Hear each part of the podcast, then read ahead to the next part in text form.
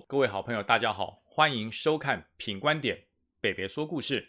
今天说的故事是什么？今天说的故事是大家担心的事，到底是我们长期以来最信任的陈时中时中部长是不是走中了啊？我来告诉大家，这段时间到底指挥中心的陈时中部长说了哪些让人家听起来觉得怪怪的话啊？觉得走中的话，第一个就是报告部报告部长啊，不好意思，那个快筛试剂不够。怎么办？我们大家都抢着要，不要担心，马上就会够了。大家再等几天就会够了，到时候快筛试剂绝对足够大家使用。现在，现在已经几月了？已经五月，母亲节都过完了，快筛试剂有够用吗？没有，还是缺，药房还是在排队。第二件事情是什么事情呢？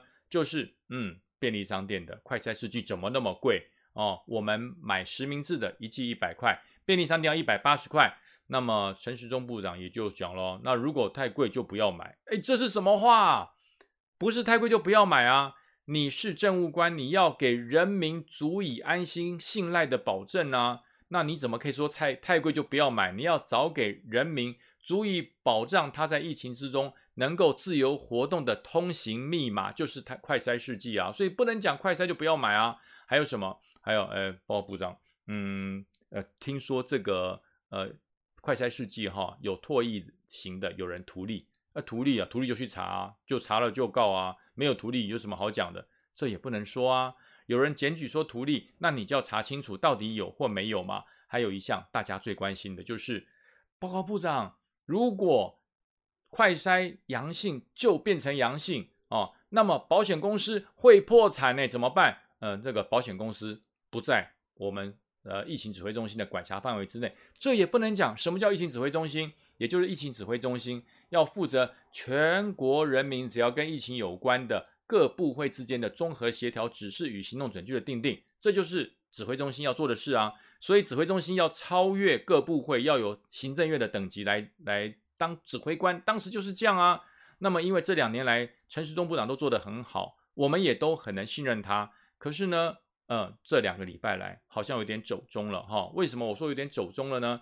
这些事情我们来仔细来看看到底有什么问题。我们从整个疫情爆发开始啊，当整个疫情一天出现上百例，大家觉得没什么，已经这么多这么多年了，大家对于 COVID-19 我们都有三剂以上的疫苗保护，应该没那么严重。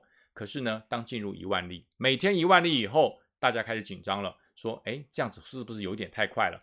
指挥中心就说不会，这还算慢，还有更快的。到现在两万、三万、四万、五万，今天已经六万了。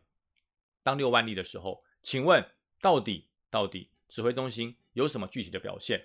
哦，那可以快筛，我们可以以筛代隔，哎，这是个好办法，这是个以跟疫情能够共存的一个好办法。那么问题来了，快筛试剂要够啊，你要给我足够的快筛试剂啊。我没有足够的快筛试剂，我在职场上这么多，一天有六万人确诊，我怎么晓得我有没有跟确诊者接触？那么我人不舒服了，我我觉得好像有一点怪怪的，那我要快筛，快筛试剂在哪里？好，就算快筛试剂够，现在快筛试剂的问题并没有解决哦。那我假设，假设时钟没有走钟，时钟还是按照正常的方式在走，我们听时钟的话，继续来做快筛试剂。假设够，那当我快筛是阳性以后。那我到底快筛阳性还要不要经过经过 PCR 的检验？那说呃，那如果你是呃三类啊，你是我们疫情指挥中心所指指指定的三类，那你快筛阳性就是阳性。那哪三类呢？呃，就是包含了这个居家隔离的、居家检疫的、自主健康管理的人。如果你一筛快筛是阳性，你就不用去 PCR，你就按照程序通报一九二二哦，然后呢就可以给你一个呃这个。稳定的指示，你就按照指示去做就好了。呃，再去医院就诊、就医、隔离，然后呃纳入一九二二的管制。哎，对，这样是对啊。那如果那如果哎一九二二打不通呢？那如果呃人太多呢？那如果我没有办法联系到呢？那后面我该怎么办？我该去如何处理？这是紧张啊，这是担忧啊。还有呢，我快筛以后，我有分为轻症、重症。跟中症，甚至还有无症状的，那么这四种不同的等级的确诊该怎么办？人家在坊间有一句话在传说，就是大家如果全部都急到急诊室去做 PCR，那么急诊室的 CPR 谁来做？哎，大家听懂了没有？你不要让这个 PCR 影响到了正常的急救，急诊室就失去了它的应该要有的功能了。呃，另外就是呃这段时间大家一直在讲，到底疫情指挥官陈时中到底要不要选台北市或者要不要选桃园市？我觉得这都不重要，重要的是你到底要不要把疫情的事情规划好。如果没有办法把疫情的事情控制下来，这一次对于整体的执政是扣分的，因为人民抱怨没有快筛试剂，拿不到、买不到、不足够。人民抱怨快筛阳性之后，你的 SOP，我轻症、重症、无症状的人该去哪里就诊也没有讲清楚。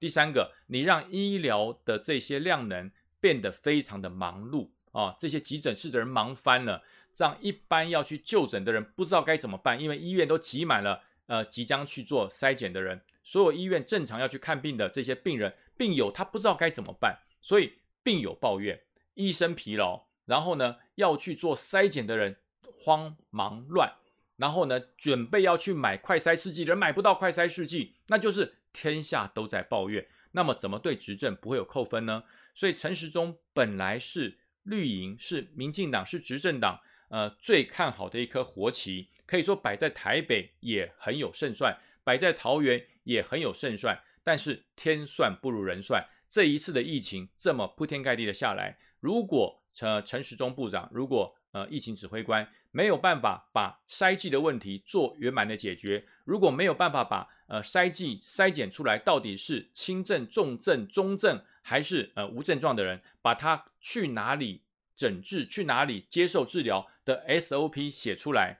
没有把整个医疗量能做好完好的分配，所以我觉得，嗯，时钟走不走钟不重要，呃，时钟你要务实的走你该走的路。这一年多来，快要两年的时间，你对于台湾的疫情控制的很好，我们很感谢你。但是呢，行百里者半九十，最后这一步要如何跟疫情共存？如何透过非常绵密细致的分工，让台湾的医疗设施、医疗的人力？发挥到最好的程度，让人民呃不会因为确诊而感到忧虑跟焦虑，让人民不会因为他快筛阳性之后不知所措要去哪里诊疗，而且有的地方人很多，有的地方人很少，那这些都是物流调整的本事，这都是为什么要中央成立中央疫情指挥中心的核心价值。那么如果只是讲一些经典语录，只是讲一些看起来非常沉着，但是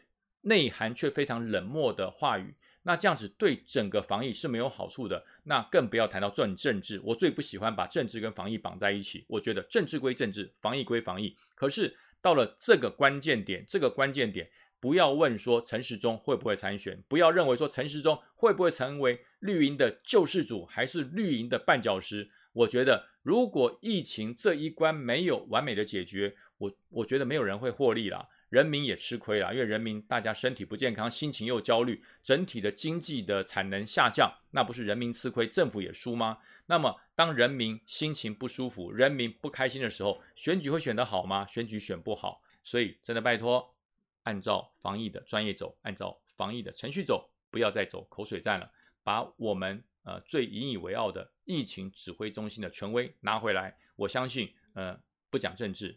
执政一样会好。